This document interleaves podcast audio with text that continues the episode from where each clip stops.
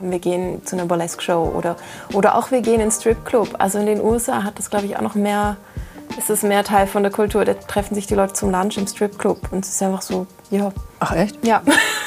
Gott, ich lerne ja wieder und was. das ähm, halt so in Deutschland und in der Schweiz ist es, hat es auch immer so diese, diese krasse Konnotation mit, das ist Prostitution und das ist alles ein bisschen Rotlicht.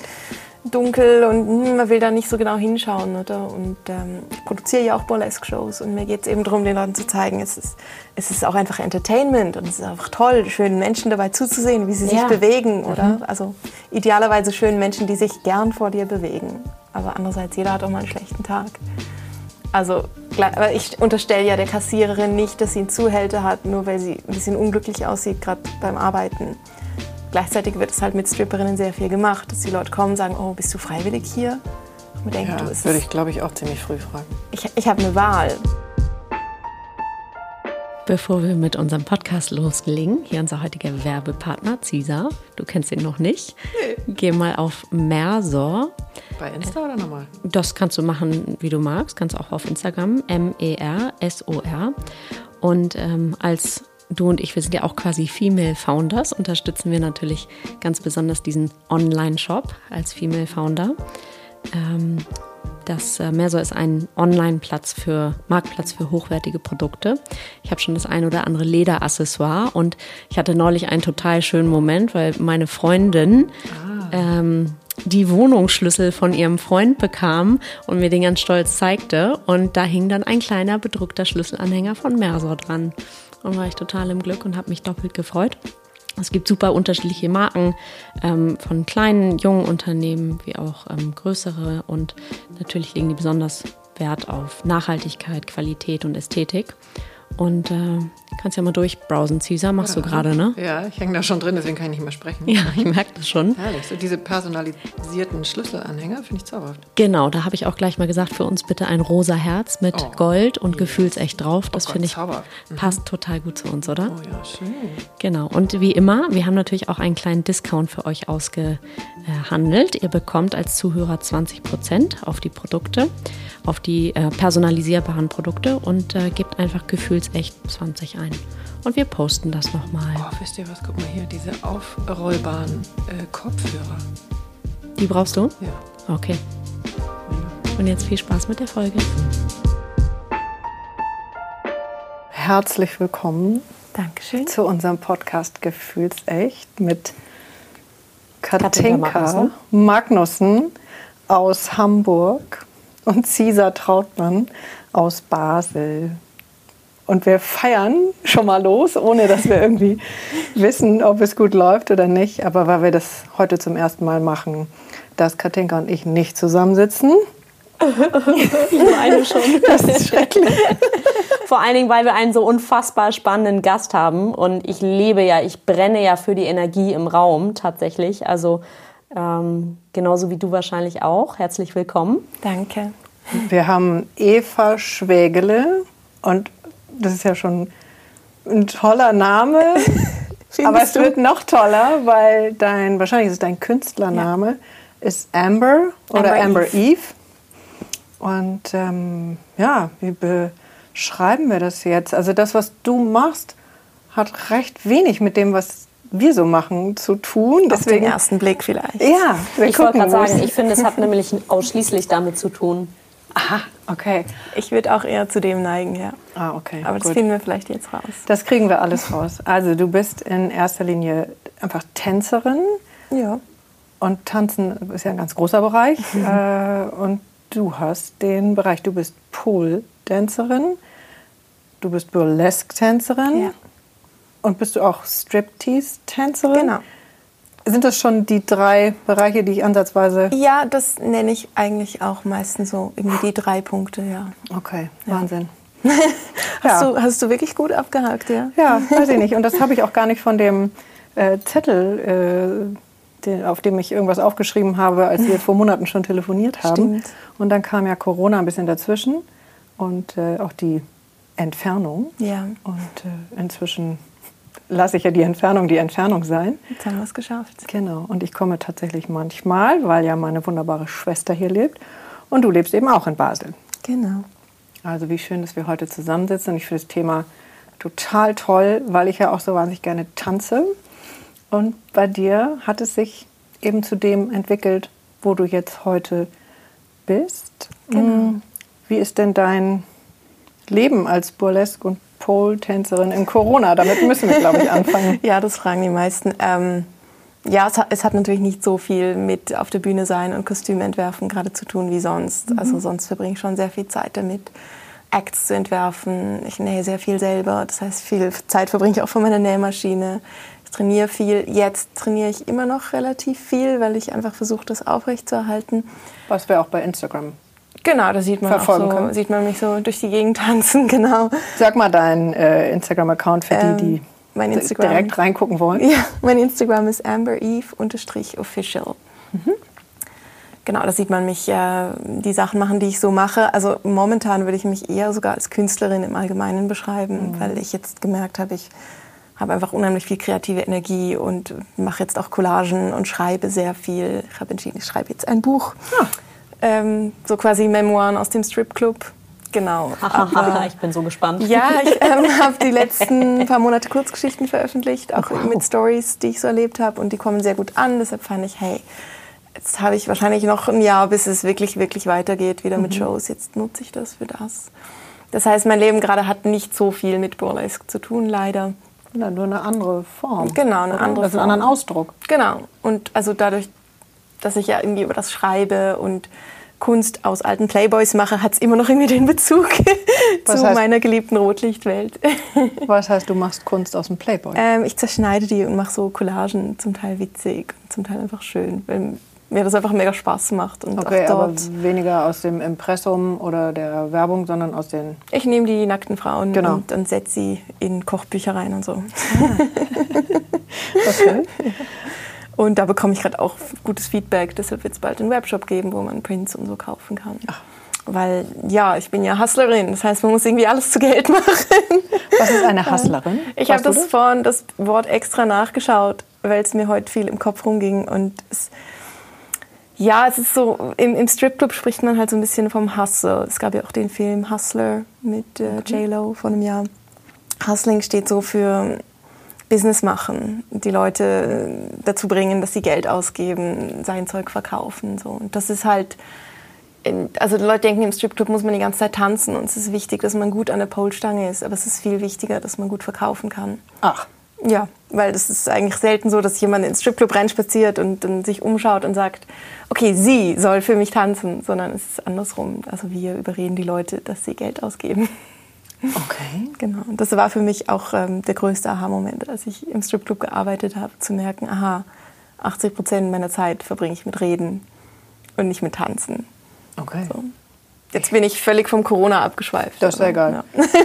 Wir gehen ja immer ja, mit den Antworten. Das ist natürlich auch die, die Haupt... Also, wie kommen denn die ganzen Bereiche zusammen und wie bist du überhaupt da gelandet? Also, es ist ja ein so unfassbar spannendes, aber auch breites Feld. Also Tänzerin, Künstlerin, Pole-Tänzerin, Striptease-Tänzerin, da fließen ja auch ganz verschiedene Tanzstile, Richtungen, wie nennt man das? Ich kenne mich überhaupt nicht aus mit dem Tanz. Magst du einmal da so ein bisschen für alle, die da genauso unwissend sind wie ich, das einmal kurz ähm, erzählen, wie du überhaupt vielleicht zum Tanzen gekommen bist oder in die Richtung, ob das schon immer in dir war? Ähm ja, gerne.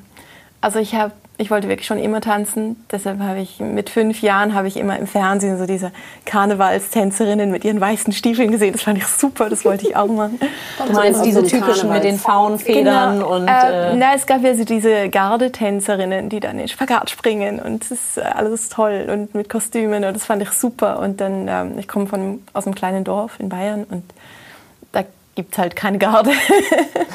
und dann bin ich ins Ballett gegangen mit fünf oder sechs und habe das sehr lang gemacht und auch sehr leidenschaftlich. Also das, das war mhm. so mein Ding. Und mit 15, 16 kommen dann andere Sachen, werden dann wichtiger. Deshalb habe ich irgendwann aufgehört. Aber das Tanzen war schon immer irgendwie da.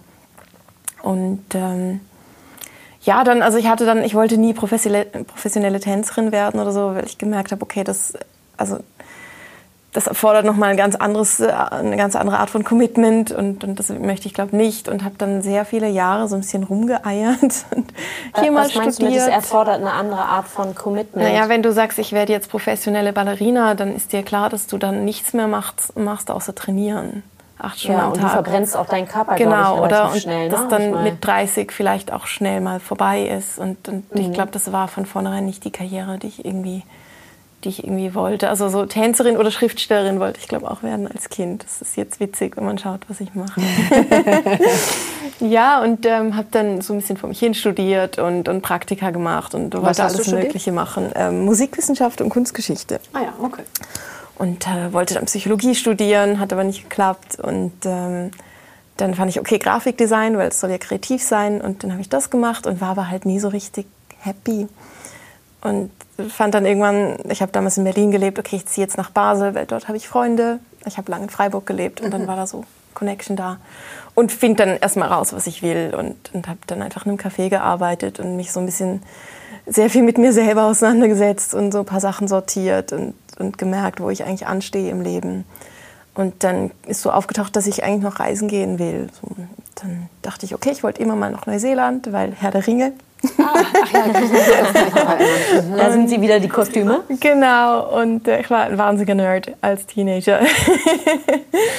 und äh, bin dann, habe das ein bisschen mit einer Weltreise verbunden. Also ich bin dann über, über die USA und Hawaii und Fiji nach Neuseeland gekommen und war wahnsinnig schüchtern damals noch. Also mich hat das alles irgendwie so ein bisschen verängstigt und es war natürlich toll, dann so aus der Komfortzone rauskommen und ganz allein ans andere Ende der Welt gehen und, und gerade so die Zeit in den USA und Hawaii und, und Fiji war wahnsinnig aufregend und Was hast du da gemacht? also das war nur der erste Monat. Also da habe ich eigentlich Urlaub gemacht oder so ein bisschen Sightseeing. Und dann war ich vier Monate in Neuseeland, waren so, okay, jetzt irgendwie Work and Travel oder so das Übliche, was man halt so macht. Ich hab's das- nicht gemacht. Und das war ähm, auch schon ein bisschen das Problem, weil ich war schon 25 damals und nach Neuseeland gehen halt die meisten, so, vor allem Deutsche. Nach dem Abi geht man. Ja. nach Neuseeland 18, oder nach 19, ne? Australien. Und äh, für mich war es irgendwie in Neuseeland wahnsinnig langweilig deshalb, weil alle haben Deutsch gesprochen. Oh Gott. Alles war halt schon so auf diesen Tourismus ausgelegt. Also es war gar nicht so abenteuerlich, gerade so im Vergleich zu den Wochen, die ich davor erlebt hatte. Und ich bin dann so rumgefahren, habe mir ein Auto gekauft und, und habe irgendwie so einen Ort gesucht, wo es irgendwie toll ist und wo ich eine Zeit lang sein kann und, und war so unglücklich und habe mich so langweilig gefühlt, dass dann eigentlich so als Schnapsidee ähm, mir ein Freund vorgeschlagen hat, ja, geh doch im Stripclub arbeiten. Als also er hat Gag. noch ein paar andere Vorschläge gemacht, so geh in ein Tattoo-Studio oder geh so Bungee-Jumping dort arbeiten. So. Aber das mit dem Stripclub, das, da habe ich irgendwie eingehängt. So. Und dann bin eigentlich erst sauer geworden. Fand so, nein, du, was ich und du weißt doch, dass ich mit meinem Körper eigentlich auch nicht ganz im Reinen bin. So. Ah. Und Mit dem hatte ich eigentlich auch noch recht Mühe damals. Ich sah nicht groß anders aus als jetzt, aber ich glaube, jede Frau weiß, dass das nicht so viel mit dem tatsächlich Äußeren zu tun hat. Das ist das eigene, Wie das wohl man sich Bild. fühlt, genau. Ja. Und was war, ähm, wie war dein Bild? Also, ja, ich dachte immer, ich bin ein bisschen zu dick und, und nicht fit. Und für mich waren Stripperinnen halt so diese Göttinnen, die so mega selbstbewusst und, und super cool waren. Also ich habe mich nie cool gefühlt. Mhm. Okay. Und für mich waren Stripperinnen halt so diese badass Bitches, die sich nichts sagen lassen. Ich habe natürlich wahnsinnig projiziert. und ich dachte auch, hey, wenn ich da reinlaufe, die schauen mich einmal an und sagen, was willst denn du hier? Mhm. Und habe das aber einfach nicht aus dem Kopf bekommen oder so sehr, dass ich irgendwann gemerkt habe, so okay, jetzt muss ich es einfach probieren. Ist es was dran? Ja, ich habe dann sogar zufällig noch eine Anzeige von diesem Stripclub in einer lokalen Broschüre gesehen, die halt gerade geschrieben haben, so suchst du einen Job und weißt aber nicht, ob es das Richtige für dich ist, dann komm doch einfach zu uns. Okay, aber das haben wir nur für dich da reingesetzt. Ja, dann fand ich, danke Universum. In dem Fall machen wir das jetzt. Wenn nur als Mutprobe. Und dann bin ich da reinspaziert und war noch nie in meinem Leben in einem Stripclub. Und alle waren wahnsinnig nett zu mir und der Manager fand nur so, ah ja, das sind die Regeln, du kannst morgen anfangen, überleg dir doch einen Namen und bring drei Outfits mit und dann kannst du arbeiten. Es war ein Sonntag, also gerade nicht den stressigsten Tag der Woche ausgewählt. Und Sind die alle eher müde, oder? ja, Sonntags? also sonntags ist halt nicht ganz so viel los wie am Freitag oder Samstag, bist du dann nicht ganz so überfordert. Und Ich muss jetzt noch mal, Ja. vielleicht ein bisschen naiv fragen, aber ich hätte, ja, gut, wir kommen natürlich aus Hamburg. Mhm. Die Reeperbahn äh, fährst ja als Hamburger pausenlos dran Ja. vorbei. Ich jetzt eher so tagsüber. Ähm, aber unsere, Söhne sind da natürlich irgendwie viel.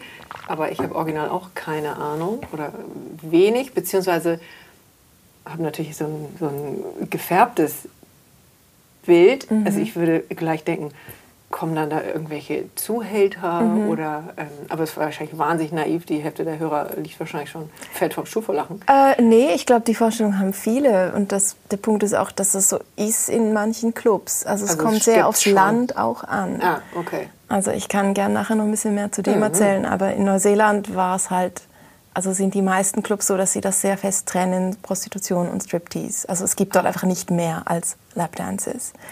Dafür Okay. haben sie Touching Lapdances, das heißt, der Mensch, für den du tanzt, darf dich berühren, während du dich bewegst. Nicht Okay. überall, man darf dir nicht zwischen die Beine langen, das fand ich ganz gut, aber das gibt's, oder je nachdem, wie viel sie zahlen. Und, und das Ach war so. halt einfach ein Club, Wusstest du das dann vorher? ja, ich bin da so irgendwie, also der kam so und fand, ah, das sind die Regeln und das funktioniert so und so. Und ja, eins von den Mädels wird dir dann einen Lapdance geben, dann weißt du, wie das funktioniert. Aber ich wusste eigentlich auch nicht wirklich, was mich erwartet. Und hat der dich dann erstmal angeschaut von oben bis unten oder Ey. gesagt, kannst du mal kurz hier im String? Ich musste im nicht vortanzen, ich musste wirklich nichts machen, weil du, du arbeitest in diesem Club so ein bisschen auf eigenes Risiko. Und da sind Clubs auch wieder unterschiedlich. Das, Das war ein. Club, wo du ein Hausfee zahlst. Also du zahlst eine, einen gewissen Betrag, So eine Miete. um dort arbeiten zu dürfen pro Nacht. Okay. Das ist auch wieder sehr unterschiedlich von Club zu Club, aber einfach so entgegen der Vorstellung, dass Stripperinnen wahnsinnig viel Geld verdienen. Manchmal zahlen sie sogar drauf.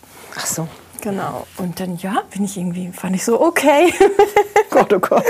Und ich bin halt ein Mensch, ich darf nicht so viel über die Sachen nachdenken, ich muss erst mal machen. Ja. So, und meistens entsteht dann über das auch Klarheit. Und ich habe so gemerkt, okay, ich muss jetzt einfach, ich muss jetzt einfach ausprobieren. Und entweder gehe ich morgen hier dann weg und merke, so, okay, nie wieder, ich bin jetzt voll über meine Grenze gegangen, oder es ist okay. Oder im besten Fall toll. Genau, oder so mit dem, ja, ich war natürlich wahnsinnig nervös.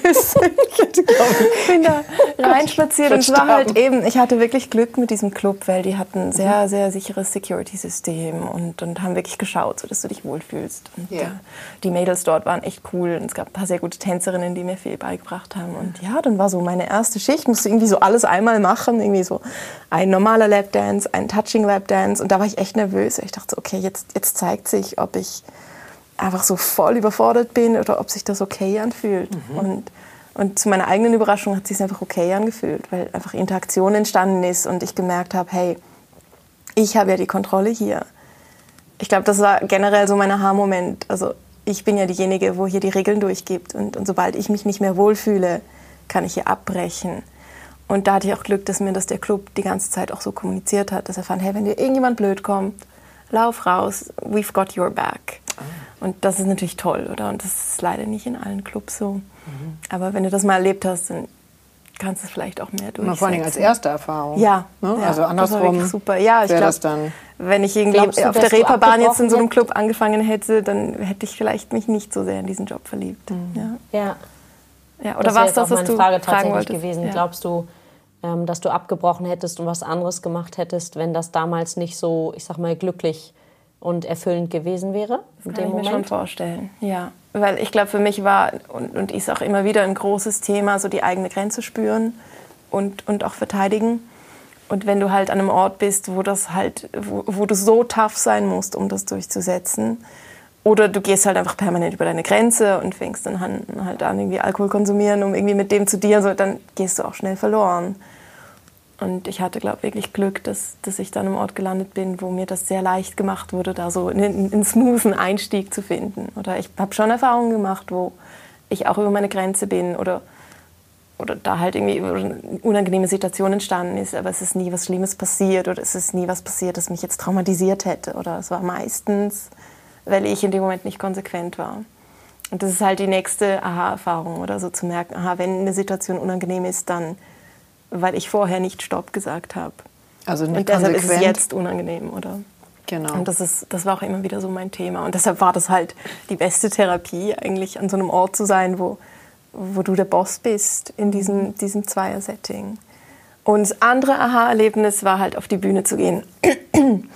auf die Bühne zu gehen und zu merken, okay, ich weiß überhaupt nicht, was ich hier mache. oh, die Stange dreht sich. Okay, ähm, ich glaube, jetzt Wie, muss die ich dreht einfach... sich? Ja, die dreht sich, das wusste ich eben auch nicht. Gott. Also nicht von alleine, aber sie dreht sich halt mit. So. Ja, ja, okay, Ähm, stimmt. Ja. Und dann habe ich gemerkt, okay, jetzt muss ich einfach so tun, als wüsste ich voll, was ich hier mache. Also so fake it till you make it. Das war Ich so glaub, mein Motto. Und es hat halt funktioniert. Ja. reingrätsche. Äh, ich glaube, Ja, dass das, gern. also ich will jetzt gar nicht ein Klischee auspacken, aber ich glaube, dass das Männer auch total gut können, auch im Job und ähm, so dieses, ich, ich tue jetzt mal so, als, als könnte ich das. ja, das Weiß ich gar nicht. Oder ist das, immer mehr können Frauen bewusst. das genauso? Ich weiß es nicht. Es kann schon sein, dass es was ist, was, wo Männer vielleicht nicht so schnell. Also als Frau denkt man sich vielleicht dann eher mal so, oh nein, das kann ich doch jetzt nicht machen. Eher so. Und ich, ich will ja auch, also vorher, von woher nimmst du denn das Selbstvertrauen, wenn du es gar nicht kannst, oder? Naja gut, es Ja. gibt schon so diesen geflügelten Satz, oder ich will jetzt nichts auch ne, äh, nichts Falsches sagen, aber es gibt schon das ein oder andere Mal, habe ich gehört, Männer äh, tendieren eher zum Overselling und Frauen eher zum Underselling. Ja. Ähm, Das kann sein, ja. Ja, also für Und- mich war es halt wirklich so dieses, okay, jetzt, jetzt muss ich es einfach voll verkaufen und, und hoffe, dass die Leute irgendwie auf das reinfallen, in Anführungszeichen. Weil, also, ich Du, konnte also mich ich natürlich schon bewegen. und ich, wir machen nichts anderes jeden Tag. Ja, also halt wie zu merken, das ist jetzt wie einfach, ich spiele jetzt diese Rolle von der sinnlichen, sexy Frau, bis ich mich selber wirklich so fühle. Und das hat irgendwie funktioniert, ja. Das war halt dann auch der Moment, wo ich gemerkt habe, aha, die, die Leute finden mich wirklich sexy. Also irgendwie scheint das wirklich da zu sein, weil, also wenn du selbst wenn du spielst, von irgendwoher musst du es ja nehmen. Also wenn du das Gefühl gar nicht in dir finden kannst, dann ist es relativ schwierig, das authentisch rüberzubringen. Also wie so Was meinst du mit dem Satz, bis du dich gefühlt hast? Also ich habe mich ja eben nicht, nicht wahnsinnig sexy gefühlt, so grundsätzlich. War das nicht meine Selbstwahrnehmung, oder? Und jetzt musste ich plötzlich in diese Rolle gehen, zum, zum mich halbwegs irgendwie auf dieser Bühne bewegen können. Und dann hat es halt wie Klick gemacht und ich habe gemerkt, so, okay, ich, glaube, ich sehe wirklich sexy aus. Und, und ich glaube, die sind jetzt nicht einfach alle besoffen, finde es deshalb toll, sondern ich, ich glaube, da ist irgendwas, was ich wirklich gut mache. So. Also es war jetzt vielleicht nicht gerade am ersten Abend so, aber so mit der Zeit habe ich gemerkt, okay, das, da ist was, was ich habe, wo nichts damit zu tun hat, wie gut ich jetzt tanzen kann, oder, sondern mehr, dass, dass ich wirklich das Gefühl in dem Moment auch habe und das zum Ausdruck bringe. Nee, es hat auch wahnsinnig, also du sagst das gerade so, äh, wenn, und das ist vielleicht ein Klischee, was viele auch im Kopf haben, dass das ähm, Strip oder, oder auch Burlesque oder welche Richtung auch immer was zu tun hat mit, du stehst auf einer Bühne und da sitzt irgendwie eine besoffene Horde äh, Menschen vor dir. So ist es ja nicht. Ähm, Vielleicht das auch. gibt's schon, das gibt's schon. Ja, das gibt es Aber das natürlich. macht meistens Ich nicht so das viel aus- Spaß. Ich habe ähm, in Amsterdam studiert und da hat das Thema ein ganz, also auch gibt es auch beide Richtungen. Ähm, wir sind aber zum Beispiel für ja tatsächlich Entertainment, also zu Shows gegangen und ähm, haben das angeguckt. Und es war so, okay, gehen wir heute ins Kino oder gehen wir zu äh, einer Burlesque-Vorstellung oder gehen wir zu äh, whatsoever. Es gab da einfach viel mehr Möglichkeiten, als es das jetzt hier zum Beispiel in Hamburg gefühlt ähm, gab. Ja. Ich finde das toll, wenn das Teil von, vom Nachtleben wird. So, komm, wir gehen zu einer Burlesque-Show oder, oder auch wir gehen in Stripclub. Also in den USA hat das, glaube ich, auch noch mehr, ist das mehr Teil von der Kultur. Da treffen sich die Leute zum Lunch im Stripclub und es ist einfach so, ja, Ach echt? ja. Gott, ich lerne ja wieder Und was. das ähm, halt so in Deutschland und in der Schweiz ist es, hat es auch immer so diese, diese krasse Konnotation mit, das ist Prostitution und das ist alles so ein bisschen Rotlicht. Dunkel und hm, man will da nicht so genau hinschauen. Oder? Und ähm, ich produziere ja auch Burlesque-Shows und mir geht es eben darum, den Leuten zu zeigen, es ist, es ist auch einfach Entertainment und es ist einfach toll, schönen Menschen dabei zuzusehen, wie sie sich Ja. bewegen. Oder? Also idealerweise schönen Menschen, die sich gern vor dir bewegen. Aber andererseits, jeder hat auch mal einen schlechten Tag. Also ich unterstelle ja der Kassiererin nicht, dass sie einen Zuhälter hat, nur weil sie ein bisschen unglücklich aussieht, gerade beim Arbeiten. Gleichzeitig wird es halt mit Stripperinnen sehr viel gemacht, dass die Leute kommen und sagen, oh, bist du freiwillig hier? Denke, Ja, du, es würde ich, glaube ich, auch ziemlich früh fragen. ich, ich habe eine Wahl. Und über das habe ich neulich auch geschrieben, im Stripclub, also wenn wir jetzt mal davon ausgehen, dass im Stripclub keine Prostitution stattfindet, hast du, also wenn ich jetzt einen Zuhälter hätte, dann würde er mich ja auf den Strich schicken und nicht auf die Bühne. Also sehr viel lukrativer. Von daher kannst du davon ausgehen, in Stripclubs in der Regel, dass die Leute das freiwillig machen. Okay, oder auch selbstständig Ja, dann sind, also so wie du das am Anfang in Neuseeland geschildert hast. Also ich habe halt nie eine Frau kennengelernt, so in meinem Bereich, wo ich arbeite, wo ich das Gefühl habe, die wird jetzt von irgendwem gezwungen. Oder ausgenutzt. Oder Ja, also man kann natürlich immer noch sagen, vielleicht bin ich völlig blind so, aber ich habe das wirklich nie, also in diesem Business habe ich es wirklich nie so erlebt. Ich habe Frauen kennengelernt, die es vielleicht nicht so gerne machen, das ist was anderes, aber jetzt wirklich Zwang habe ich so nie erlebt. Und da muss man, glaube ich, einfach genau hinschauen und sagen, okay, um was geht es jetzt hier? Oder was macht dieser Mensch und, und wie kann ich sicherstellen, dass das, also immer wieder genau hinschauen und wie fühlt es sich gerade an? Oder ist es meine eigene Projektion? Wie hast du es dann, ähm, du hast gerade schon gesagt, in Deutschland und in der Schweiz ist es schwieriger und im Ausland teilweise leichter. Wie hast du es dann nach Hause gebracht? Weil ihr sitzt ja, Ja. nun zusammen auf einer auf einem Sofa. Ich habe einen kleinen bisschen Neidanteil in mir Oh. äh, in der Schweiz. habe Hamburg gefühlt seit Monaten nicht verlassen. Mhm. Ähm, aber den Quarantäne-Deal äh, kann ich mit den Kindern tatsächlich nicht in Kauf nehmen momentan. Aber wie hast du es ähm, zurück nach Hause gebracht? Und ähm, du hast gesagt, du kommst von einem kleinen katholischen Dorf, wenn ich das richtig verstanden Ja. habe vorhin. Ähm, ich nehme an, da, war, da sind auch nicht gleich alle in Jubel ausgebrochen, oder Also ich war das da dem, fein? Ich habe zu dem Zeitpunkt schon in, in der Schweiz gelebt. Also ich habe nicht mehr in diesem Dorf gelebt. Meine Eltern leben dort noch. Ähm, den habe ich es dann ein paar Jahre später erzählt. Also ich fand einfach, ich Okay. hätte es ihnen damals sehr gerne erzählt, aber gemerkt, okay, ich bin jetzt am anderen Ende der Welt und meine Eltern haben auch von mir viele Geschichten erlebt, wo ich eher am struggeln war und ich will ihnen das jetzt nicht einfach so ohne Kontext einfach hinhauen, weil dann machen sie sich einfach Sorgen. Aber nee, ich kam dann zurück in die Schweiz, äh, völlig beflügelt von dieser neuen Welt, die ich da entdeckt hatte. Wie Und lange warst du da? ich, also gearbeitet habe ich nur zwei Monate dort. Naja, aber es war dann eine reiche. Ja, also halt auch fast jede Nacht dann gearbeitet. Ja. Ach, wow. Also vier, fünf Tage die Woche. Ähm, ja, und also ich habe dann eine Ausbildung als Bewegungspädagogin begonnen. Das wusste ich schon vor der Reise, dass ich das dann mache, oder? Und es war so, okay, jetzt gehe ich zurück in diese Struktur. Und war dann aber, also ich dachte erst so, ja, das ist jetzt so ein One-Time-Thing, so jetzt komme ich halt zurück und habe das erlebt und gut so und jetzt schließe ich es ab und ich konnte es halt nicht loslassen und habe gemerkt, oh, jetzt gibt es nicht doch eine Möglichkeit und habe dann gegoogelt und, und mich sogar beworben an ein, zwei Stripclubs in Basel. Und einer hat sich dann auch gemeldet und fand so, ja, du kannst bei uns arbeiten, aber halt 100 Prozent, sechs Tage die Woche. Und da fand ich, nein. so, weil ich mache diesen Job gern. Und wenn ich ihn sechs Tage die Woche mache, dann glaube ich nicht, dass ich es noch gern mache. Außerdem habe ich eine Ausbildung und, so und arbeite auch noch woanders und so. Also es hat irgendwie nicht geklappt und dann fand ich, na gut, dann werde ich halt Burlesque-Tänzerin. Ach so. Weil das ist ja irgendwie, also ich hatte dann schon ein paar Burlesque-Shows gesehen und habe so gemerkt, okay, das ist ja eigentlich sehr ähnlich mit dem, was ich eigentlich auch schon mache und das, ich, ich sehe mich so irgendwie ein bisschen in dem und habe dann einfach entschieden, ich werde jetzt Burlesque-Tänzerin. Zu Magst du deiner einmal Ausbildung. für die, die das noch gar nicht kennen, den Unterschied sagen? Genau. Also wo Genau. ähm, Das fragen viele. Also wo hört Striptease auf und wo fängt Burlesque an oder andersrum. Ähm, ich würde sagen, wenn ich auf der Bühne bin, ist der Unterschied gar nicht so groß. Wobei im Burlesque es mehr darum geht, eine, eine Story zu erzählen. Und man bedient sich vielleicht der erotischen Tanzweise, um diese Story zu erzählen. Aber Burlesque kann auch witzig sein. Also ich habe einen Burlesque-Act, wo ich mich als Mann verkleide und einfach so wahnsinnig blöd tue.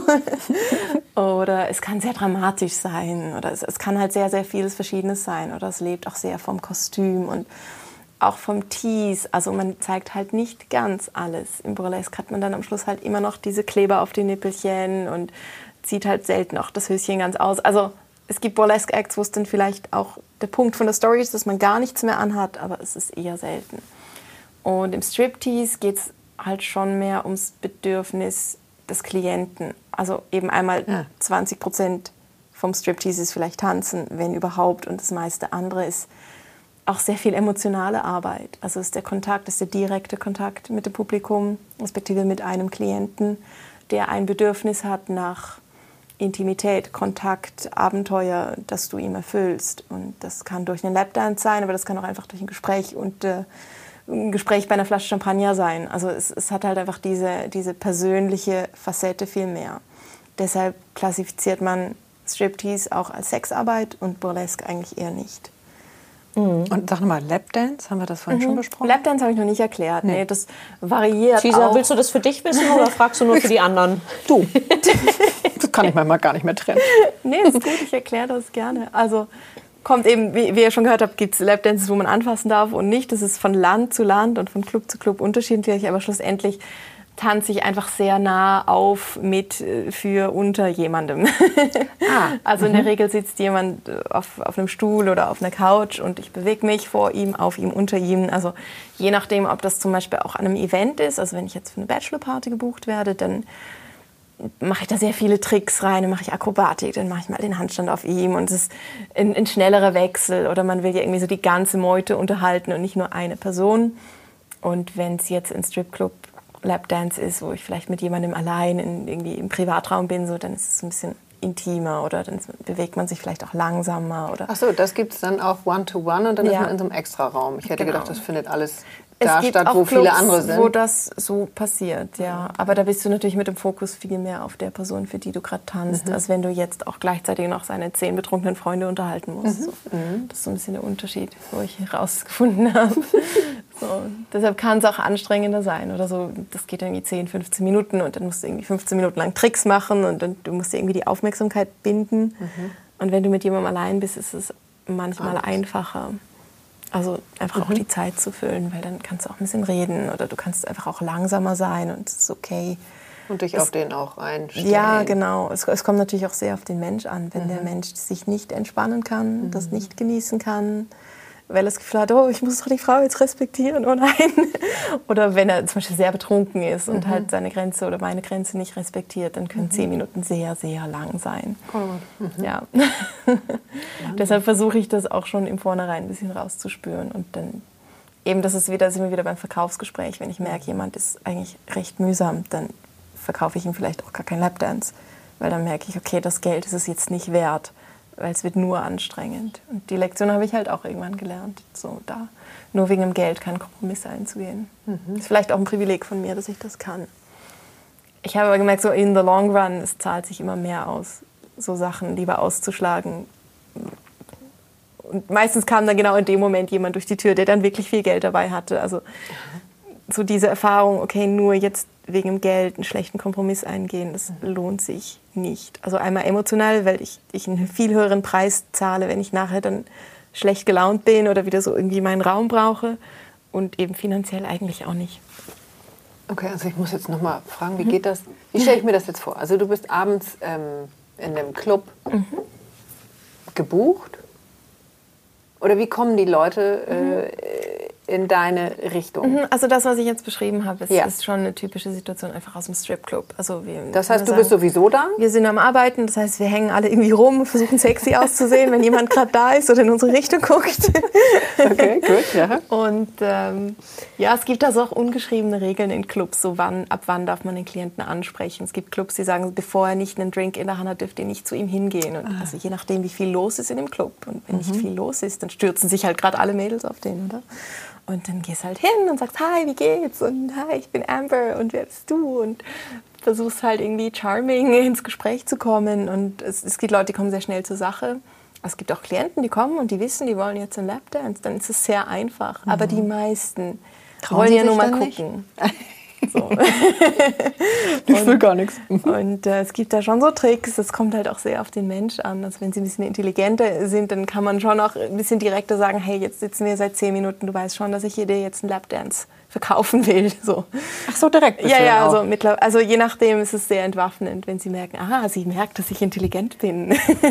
Und dann fühlen sie sich geehrt, oder? genau. Und dann denken sie, ah, sie versucht nicht, mich zu verarschen. Sie macht, sie legt das gerade offen da. Das ist, kann eine sehr gute Strategie sein. Und mit ja anderen Menschen Spiel. muss man vielleicht ein bisschen subtiler sein, sagen, hm, hat dir meine Bühnenshow vorher gefallen, willst gerne ein bisschen mehr sehen?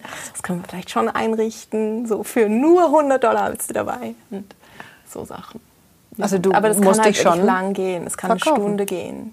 Bis, es gibt Leute, wo du merkst, so, dass ich darf jetzt nicht zu fest irgendwie pushy sein, weil dann, Mhm. dann geben sie weg oder sagen, oh, vielleicht nachher. Das ist immer so die Ausrede.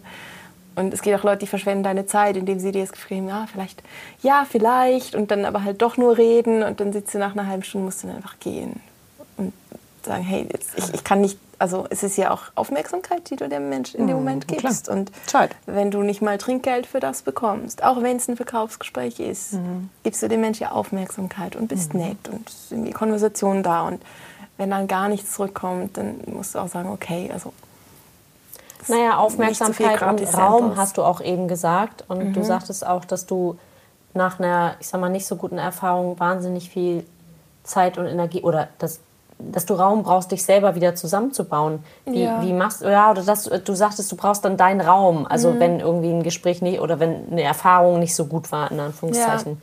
Wie sorgst du für dich nach solchen, ich sag mal, eher nicht so guten Erfahrungen?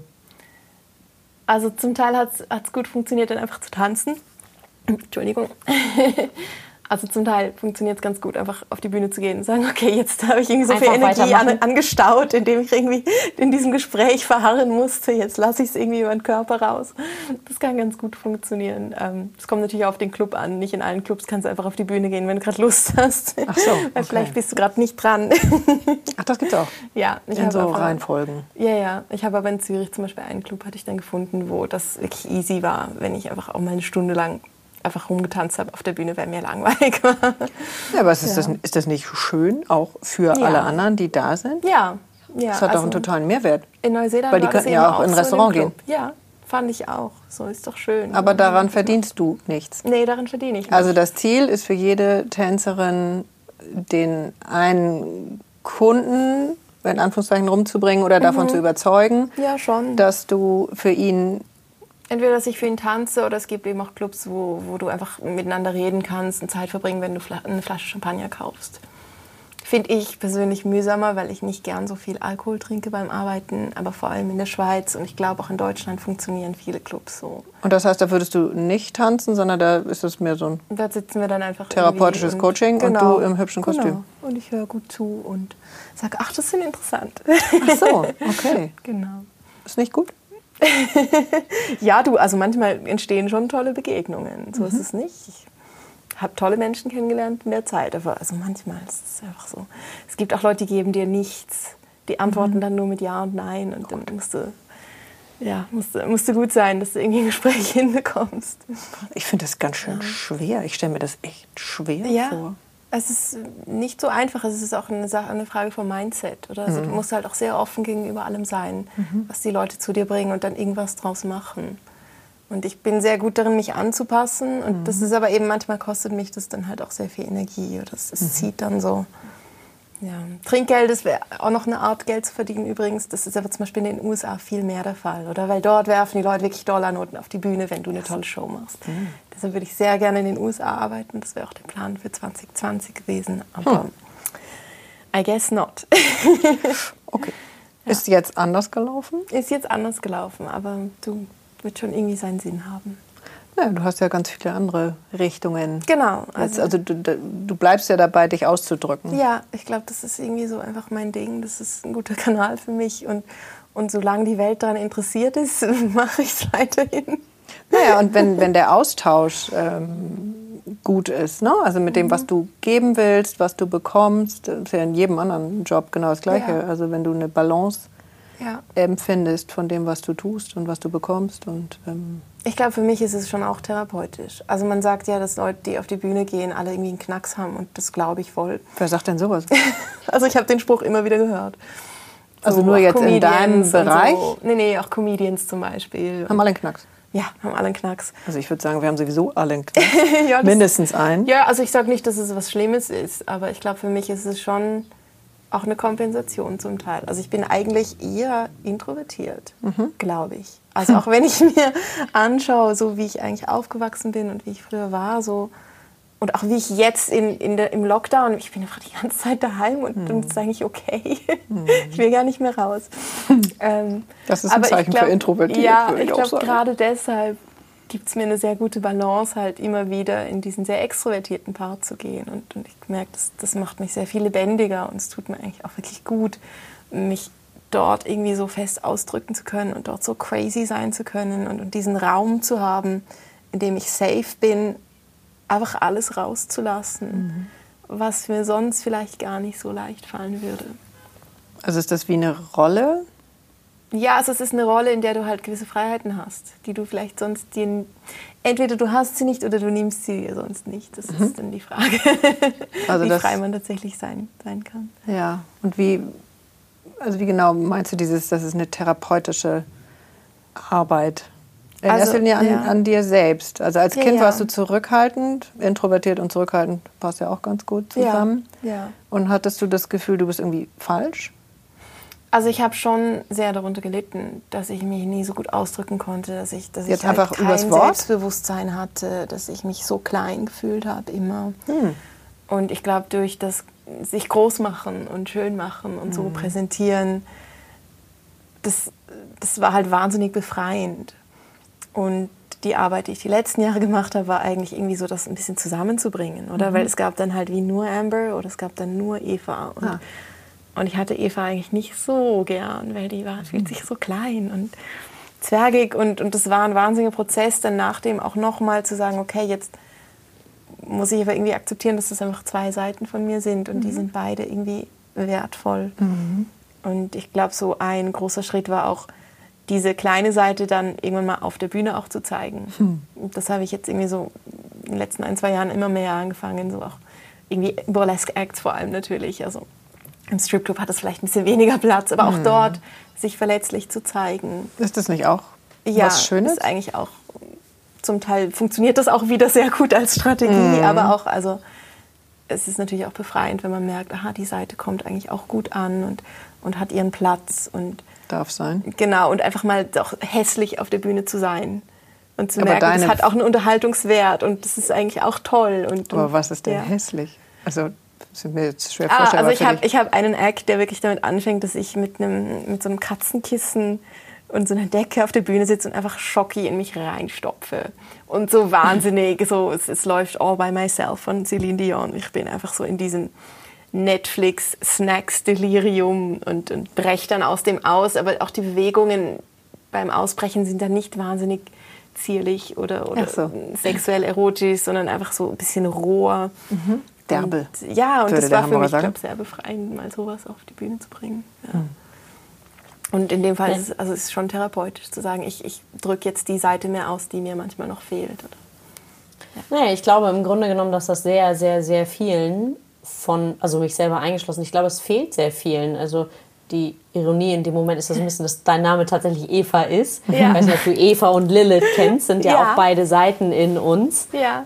Ähm, also, äh, und ja, ich glaube, die wenigsten schaffen es tatsächlich beide Seiten in einem auf die Bühne, also auszudrücken, in welcher Ja. Balance auch immer. Und das Ja. ist, ähm, das fühlt sich in dem Moment, wie, wie du das beschreibst, fühlt sich das für mich wie ein ja, Geschenk an, was du dir selber eigentlich gemacht hast, indem Ja. du beiden Seiten in dir Raum gibst, ähm, sein zu dürfen. Ja, das finde ich echt, äh, ich finde es großartig.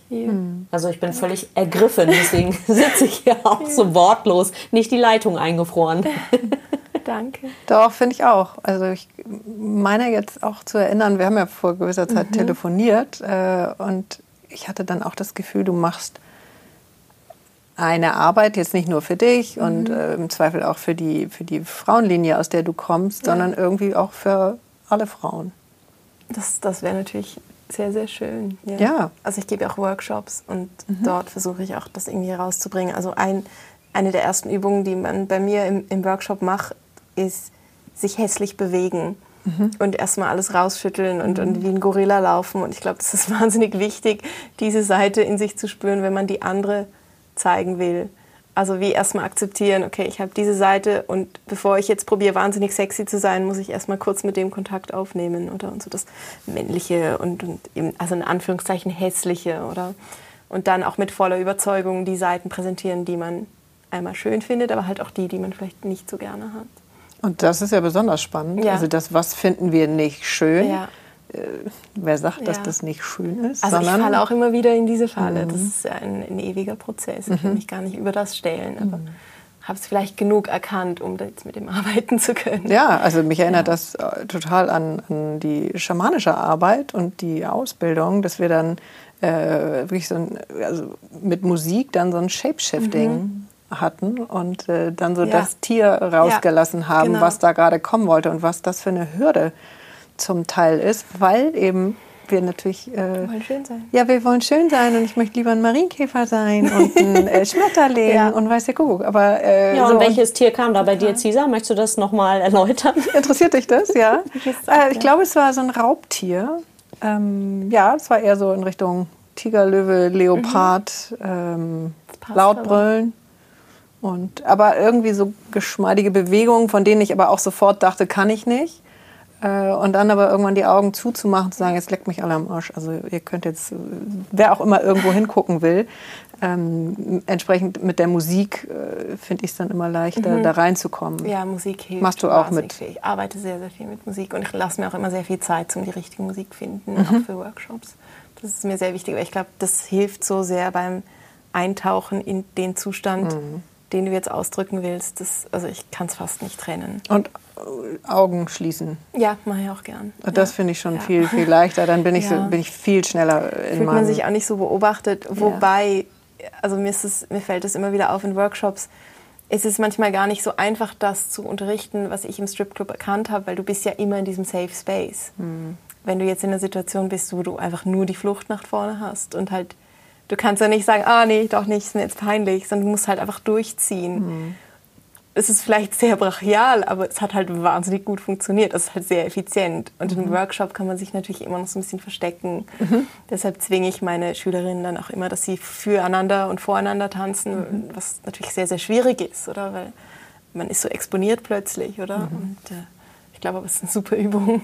Wahnsinnsübung. Ja. Das heißt, ich zwinge sie, aber es ist eine Übung, die ich sehr, sehr gern mache. Aber du gehst ja auch gerne aus deiner Komfortzone raus. Das hast Ja. du ganz am Anfang gesagt. Ja, ich glaube, ich habe erkannt, dass das unterm Strich am effizientesten so ist. Ja, durch den Schmerz durch. ja. Und nur da lernen wir dann. ja, definitiv. Warum auch immer. Ich fand es gerade so spannend, als Katinka das mit Lilith gesagt hat, weil ich hatte mir erst wirklich überlegt, das zu meinem Künstlernamen zu machen, als die Diskussion im Raum stand. Und ich glaube, es, es hat auch viel zu tun mit, es gibt ja dieses Hure-Heilige-Prinzip. Ja, Ich I schreibe love the gerade über das. Ah, ich hab, weiß nicht, ob es da, ich kenne das Buch nicht, aber Es, ich es schreibe gibt ein Buch, das. das heißt tatsächlich äh, Ah. der Lilith-Komplex. Ah. Wir verlinken das mal Das für ist alle, gut. die jetzt zuhören und das spannend finden. Und da geht es genau eben um das, was du gerade Mhm. sagst. Das eine ist eben diese äh, die Gute, die Unterwürfige, die äh, Adam unterstellt Mhm. Ja. ist und äh, nur Sex in der Missionarstellung hat und Genau. alles für den Mann tut. Und das andere ist eben die, ja, die Hure, das Ver Verruchte in Anführungszeichen, das Unerlaubte, die, die frei sein will und Ja. die auch selbstbewusst ist. Und, Die sich auch, ähm, glaube ich, nimmt, was sie will. Ne? Genau, und ähm, das, ja, ich glaube eben ganz fest daran, dass beide Seiten in jedem von uns ähm, drin sind und dass es darum geht, da eine Balance zu finden. Ja. Aber du wolltest äh, wahrscheinlich was ganz anderes dazu gerade sagen. Ähm, mh, nicht ganz anders, nee. Aber ich glaube, ein Grund, dass ich entschieden hatte, im Stripclub zu arbeiten, war, weil mir in einem Gespräch irgendwie ein Jahr vorher das sehr bewusst geworden ist, dass ich die Heilige sehr gut integriert hatte in meinem Leben. und das Wilde, ähm, wo sich nicht um die Regeln schert und, und, und verrucht und, und frei und, und, und eben die Hure ist, das hatte ich eben nicht so, oder? Und ich glaube, das ist auch ein Grund, dass viele Frauen auf das, was ich mache, oft mit so einer Mischung aus Faszination und, und aber auch Wut reagieren. Ach echt? Weil Ja, ich halt für das stehe, wo, wo vielleicht auch Was nicht gesellschaftlich nicht, ausleben. ganz anerkannt ist oder wo halt nicht ausgelebt ist. Und Ja, was sie sich nicht trauen. Genau, Und und- deswegen müssen sie es ja ablehnen. Genau, das muss man gar nicht verurteilen, aber das wie anzuerkennen und zu sagen, aha, die, die Person hat einfach diesen Teil nicht in sich wirklich integriert und, und deshalb bin ich für sie auch sehr bedrohlich. Oder es entsteht dort einfach ein Konflikt in der Person, wenn sie mit jemandem wie mir konfrontiert ist. Oder du hast ja auch manchmal Frauen, wo dann mit ihrem Freund in den Club kommen und irgendwie einfach so einen Konflikt in sich haben, dass es richtig unangenehm für alle wird. Weil der Freund darf dich nicht länger angucken Genau, als weil drei dann Sekunden. ist Eifersucht da, aber gleichzeitig halt auch der Teil, wo auch gern so wäre. Mhm. Und ich glaube, das ist vielleicht manchen nicht so bewusst und, und wäre aber sehr, sehr toll, wenn da mehr Auseinandersetzung mit passieren würde. Also Wie gehst du denn mit Frauen um, die in die Clubs kommen? Du erzählst es gerade, du reißt es so Mhm. ein bisschen an. Hey, entgegen allgemeiner Annahme sind Frauen in Stripclubs oft mühsamer als Männer. Weil, mich nicht. Also ich, ich bin gerade eben, ich, ich schreibe gerade viel über das und versuche das so ein bisschen in Typen einzuordnen. Es gibt so die Art Frau, wo wahnsinnig neugierig ist und, und mich dann einfach eine Stunde lang interviewt und löchert und und und und yes Queen schreit, wenn ich auf der Bühne bin, aber kein Trinkgeld gibt. Das ist so ist es dann zwar schön und so, dass dort Interesse ist, aber gleichzeitig ist nur Bewusstsein dafür da, dass das halt jetzt nicht einfach mein, mein wildes äh, Lifestyle-Ding ist, sondern dass es mein Job ist und ich halt auch irgendwie Geld für das verlange. Das ist so eine Sorte. Dann, dann gibt es eine Sorte Frau, wo sehr bossy ist, wo so das Gefühl hat, ja, ich bin ja auch eine Frau. Also ich, natürlich darf ich dich anlangen. Wo ich mir denke, nein, du darfst mich jetzt also, oh, okay. Ja, okay, also gewisse krass. Grenzüberschreitungen, wo passieren, einfach weil Frauen das Gefühl haben, es ist okay, einfach weil sie Frauen sind. Also ich, ich hatte viel mehr Frauen, die mich angefasst haben, wo es nicht okay war als Männer. Ach. Ja, und das ist dann halt, mhm. ich finde, da ist irgendwie zu wenig Bewusstsein da. Das ist so ein Typ, wo dann auch sehr unangenehm ist. Wofür, wofür spricht das? Oder was? Ich weiß nicht, ob es dann so auch wie so ein Überkompensieren ist, dass sie sich vielleicht eigentlich unsicher fühlen und mhm. dann aber halt so das wahnsinnig überkompensieren, indem sie dann wahnsinnig äh, selbstbewusst in. Anführungszeichen auftreten und dann sagen, ja, natürlich, ich zahle ja jetzt für das und tanz für mich, Bitch und so, wo eigentlich viel respektloser sein können als Männer, mhm. die oft also Männer sind eher mal eingeschüchtert auch und das ist schön, wenn man ihnen sagt, hey, du darfst schon und es ist okay, jetzt entspann dich. Und dann gibt es noch die Frauen, wo sich vielleicht irgendwie gar nicht trauen hinzugucken und denen das alles ein bisschen, die so ein bisschen peinlich berührt sind und mhm. alles ist ihnen irgendwie unangenehm. Das ist auch sehr anstrengend.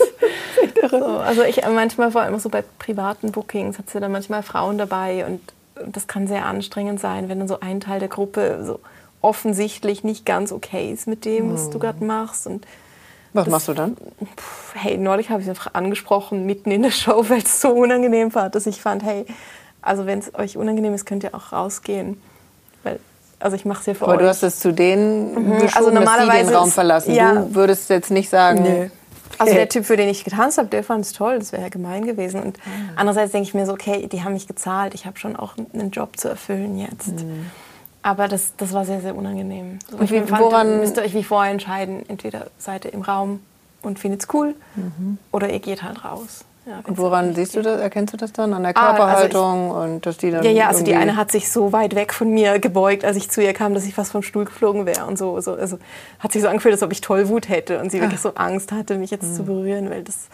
Quasi Corona. Ja, ja, ich weiß nicht, ich glaube nicht, dass es der Grund Corona war, aber so irgendwie Stripper, ja. Tollwut oder so, fasst mich ja nicht an. Und das war dann sehr unangenehm.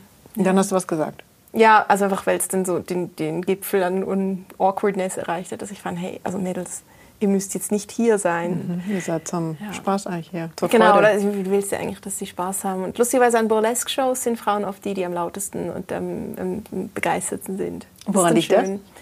Ich weiß nicht. Geht es über das ich Kostüm und über ja. diese Rolle oder diese Geschichte, die du erzählst? Ja, auch im Burlesque hast du ja sehr viel Body Positivity und, und da sind ja auch viele Frauen auf der Bühne, die jetzt nicht perfekte Modelmaße haben. Und ich glaube, für viele Frauen ist es dann vielleicht auch, dass sie sich selber mehr in dem erkennen können. Mhm. Also dieses Zelebrieren vom Weiblichen wahnsinnig toll finden und halt jetzt auch endlich mal dürfen. Also wie so Sie haben es, glaube das Gefühl, in dem Moment haben Sie explizite Erlaubnis dazu, das auch mal richtig feiern zu dürfen und auch mal der, die Person sein zu dürfen, die irgendwie Dollars regnen lässt und so. Das ist auch toll. Das ist ein leichterer ja. Einstieg. Ja, also Männer sind oft zurückhaltender bei so Shows.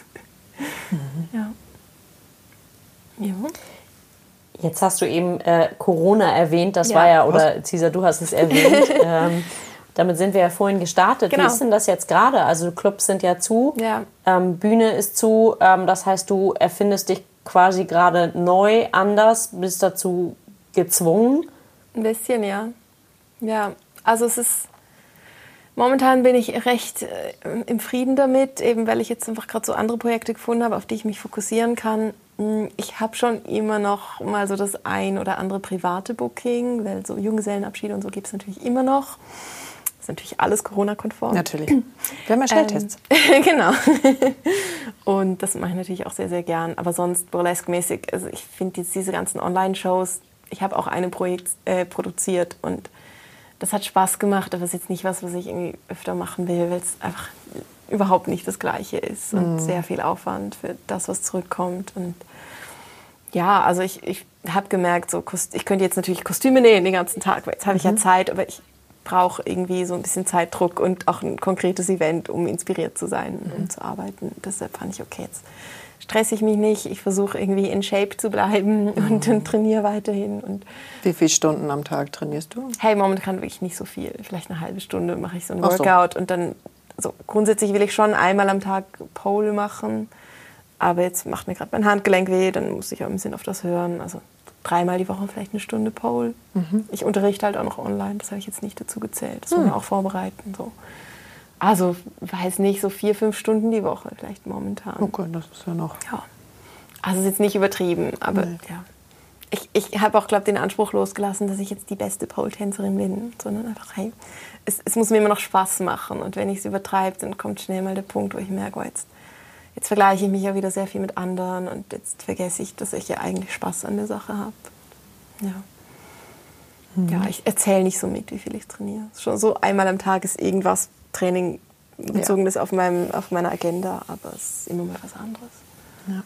Was kommt denn nach dem ähm, Dancing? Also ich kenne das von ähm, vom Ballett tatsächlich. Da sind ja viele Frauen tatsächlich in den, ich glaube sogar 30er Jahren schon so verbrannt in Anführungszeichen, ähm, dass da nichts mehr geht. Also der Körper kann dann nicht mehr. Ist das beim beim Tanz in der Form, die du machst, ähnlich oder? Also es ist schon was, das mich sehr beschäftigt. Also ich werde jetzt 32 und hatte schon eine große, große Krise, als ich 30 geworden bin. Weil Burlesque kannst du lang machen. Das, also es, es gibt Burlesque-Tänzerinnen, die stehen mit 60 noch auf der Bühne.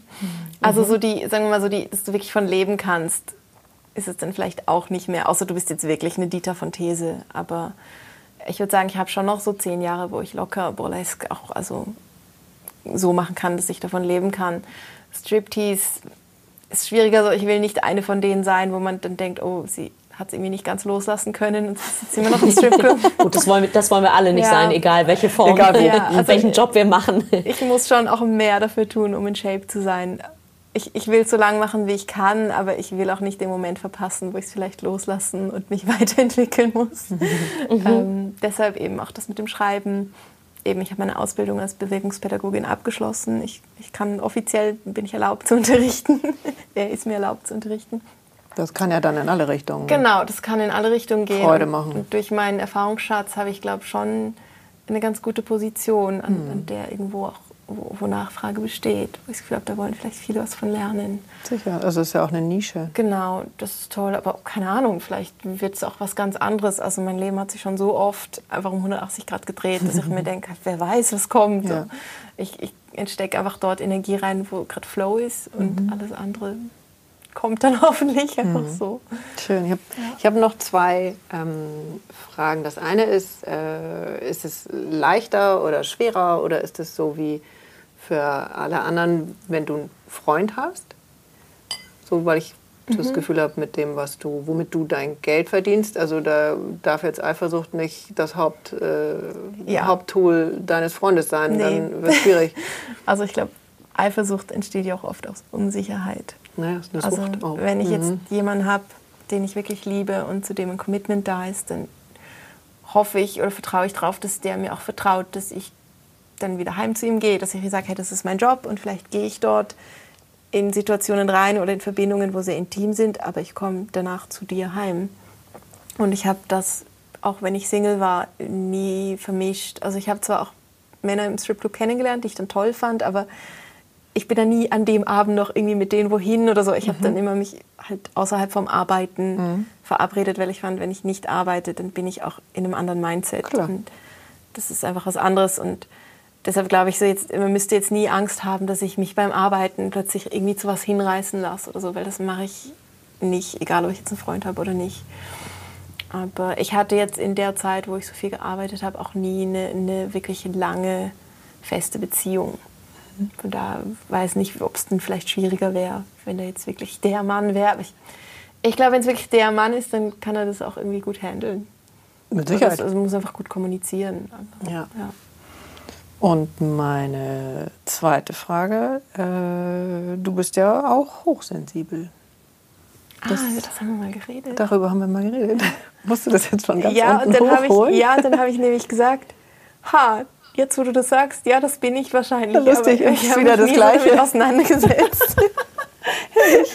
Ja, aber das finde ich eben wahnsinnig besonders, weil alle, die, die uns zuhören und die davon auch eine Idee haben, wie, wie ist es, hochsensibel zu sein, Mhm. feinere Antennen, manchmal weniger Filter, ähm, das hat ja eine, auch zwei Seiten der Medaille. Ja. Also irgendwas wird daran äh, dich auch auszeichnen, auch genau für das, was du tust, äh, weil du wahrscheinlich dich eben in deinen Klienten äh, anders oder besser einfühlen kannst oder in den Ja. Raum und in die, wenn es auch eine Gruppe ist, wirst du dich in die Gruppe einfühlen können.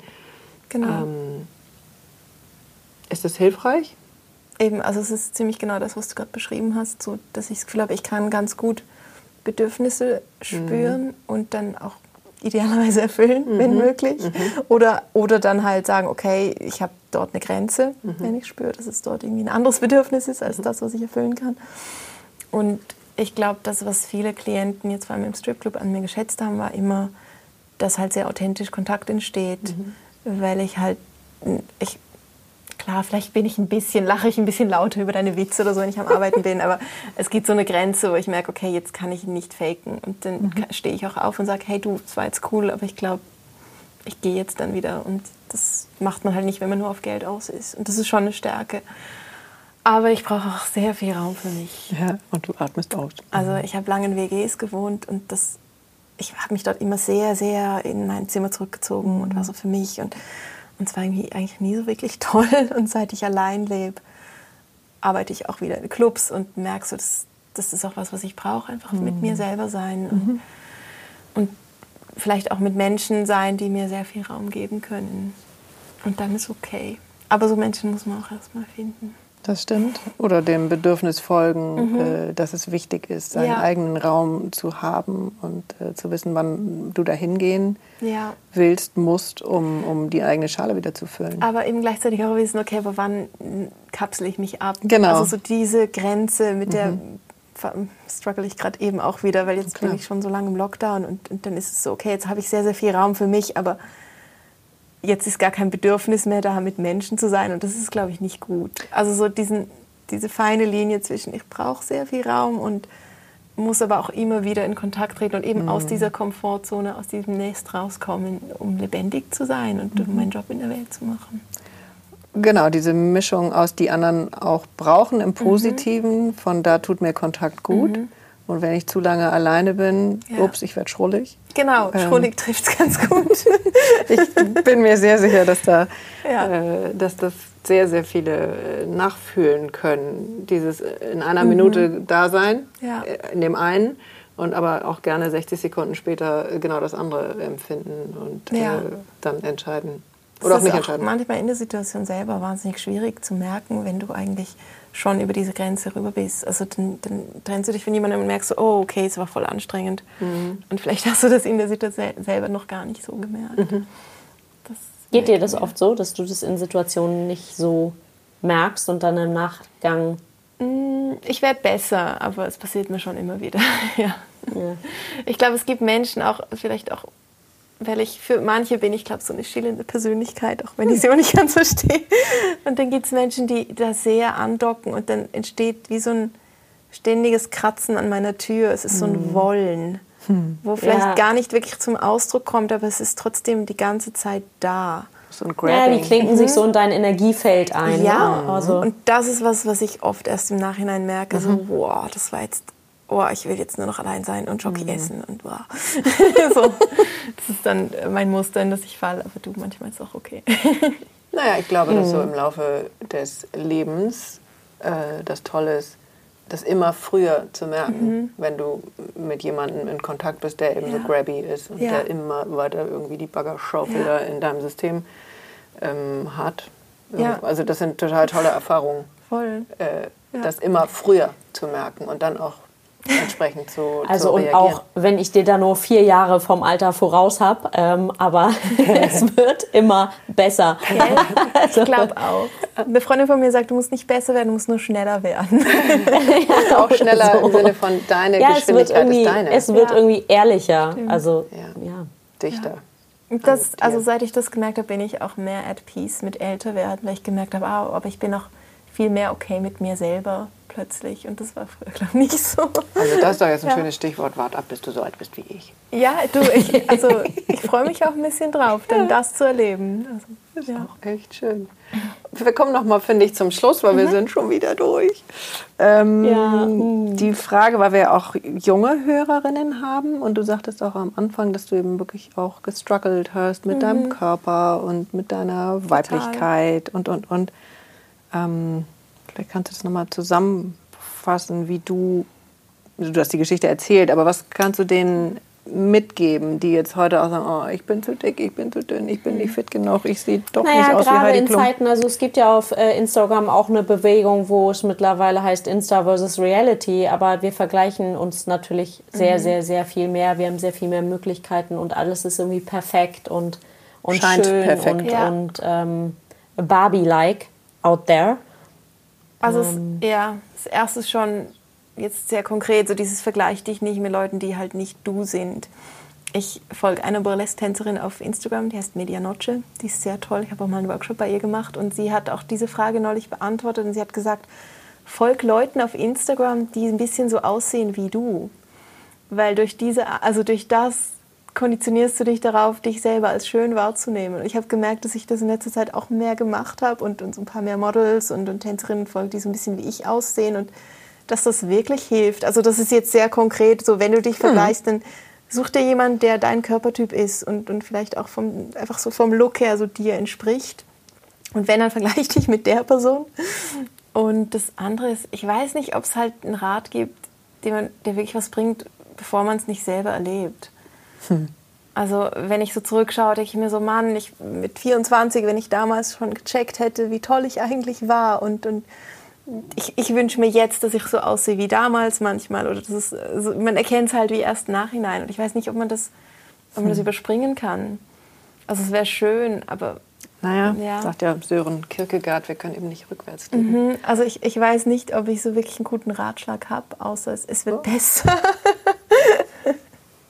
Ja, ich finde das schon schön. Und Also versuch aus deiner Komfortzone zu gehen. Oder Genau. versuch halt die Sachen zu konfrontieren, die dir Angst machen. Versuch das Hässliche anzuschauen in dir und, und halt dich irgendwie mit dem anzufreunden. Mhm. So. Ich finde aber schön auch diesen, dieses sich, wenn man schon, also wenn wir schon glauben, wir sollten uns vergleichen, sich eher was zu suchen, was ähnlich Ja, also ist und nicht, also an meiner Stelle jetzt eine Blondine. Ja, mir war das äh, auch neu. Da habe ich gemerkt, so, aha, ja, stimmt. Seit ich dieser einen folge, die so ein bisschen ist wie ich, habe ich auch plötzlich so Momente, wo ich mir denke, oh, jetzt ist es gerade so wie bei ihr und es ist mega schön. Und Mhm. ich dachte, ah, das ist eigentlich gar nicht so schlecht. Ja. Schön. Mhm. Ja. Katinka? Ja, nee, ich bin total im Glück. Also äh, vor allen Dingen mit diesem Freunde dich mit dem Hässlichen in dir an. Äh, weil auch da, wir wollen natürlich nur das Schöne sehen. ja. Und ähm, das Hässliche anzugucken und dem Raum zu geben, ich glaube, dann kann das Schöne äh, wirklich noch viel, viel mehr in die Blüte kommen. Ja. Das ist ein guter Schlusssatz. Der soll ja von dir kommen. Cesar, hast du was zum Räuchern eigentlich dabei in deinem. Handgepäck gehabt? Oder? Ich habe eine Schwester, die selbstverständlich Salbei im Küchenschrank hat. Also, hier, Schatzi. Ja, sehr gut. Ich weiß nicht, ob du äh, schon mal reingehört hast bei uns, dass wir zum Schluss immer räuchern. Doch. Und irgendwas ins, also nicht irgendwas, sondern was ins Feuer geben, was jetzt einmal im Sinne des Loslassens sein kann. Aber eben auch, äh, du kannst auch irgendwas befeuern. Mhm. Das sei dir jetzt Oh, freigestellt. Hab's. Loslassen. Ähm, hey, ich hatte nur vorne Gedanken, dass ich dachte, ich glaube, so das Wildeste und Rebellischste, was man machen kann, ist einfach du selber sein. Ohne jetzt zu versuchen, extra wild oder rebellisch zu sein. Aber manchmal braucht es halt den Ausflug genau in diese Polarität zum Freiheit erlangen. Also vielleicht das äh, Zulassen, dass das eigene Wildsein das richtige Ja, Wildsein ist. ja, und vielleicht ist es okay, komisch zu sein, weil andere finden genau das toll. und man selber ja eigentlich auch. Ja. Total schön. Katinka, das nehmen wir mit, ne? Ich äh, bin total fasziniert und äh, voller Bewunderung. Ähm, vor allen Dingen, ähm, ich sag mal, ich, ich liebe die, die, die, wie ich schon gesagt habe, ne, aus Amsterdamer Zeiten, ich liebe den Tanz und alles, aber vor allen Dingen für die Integration von beiden Seiten. In dir. Bin ich Ja. dir sehr, sehr dankbar, dass du das heute mit uns geteilt hast. Danke euch für den Raum. Vielen Dank. Ganz schön.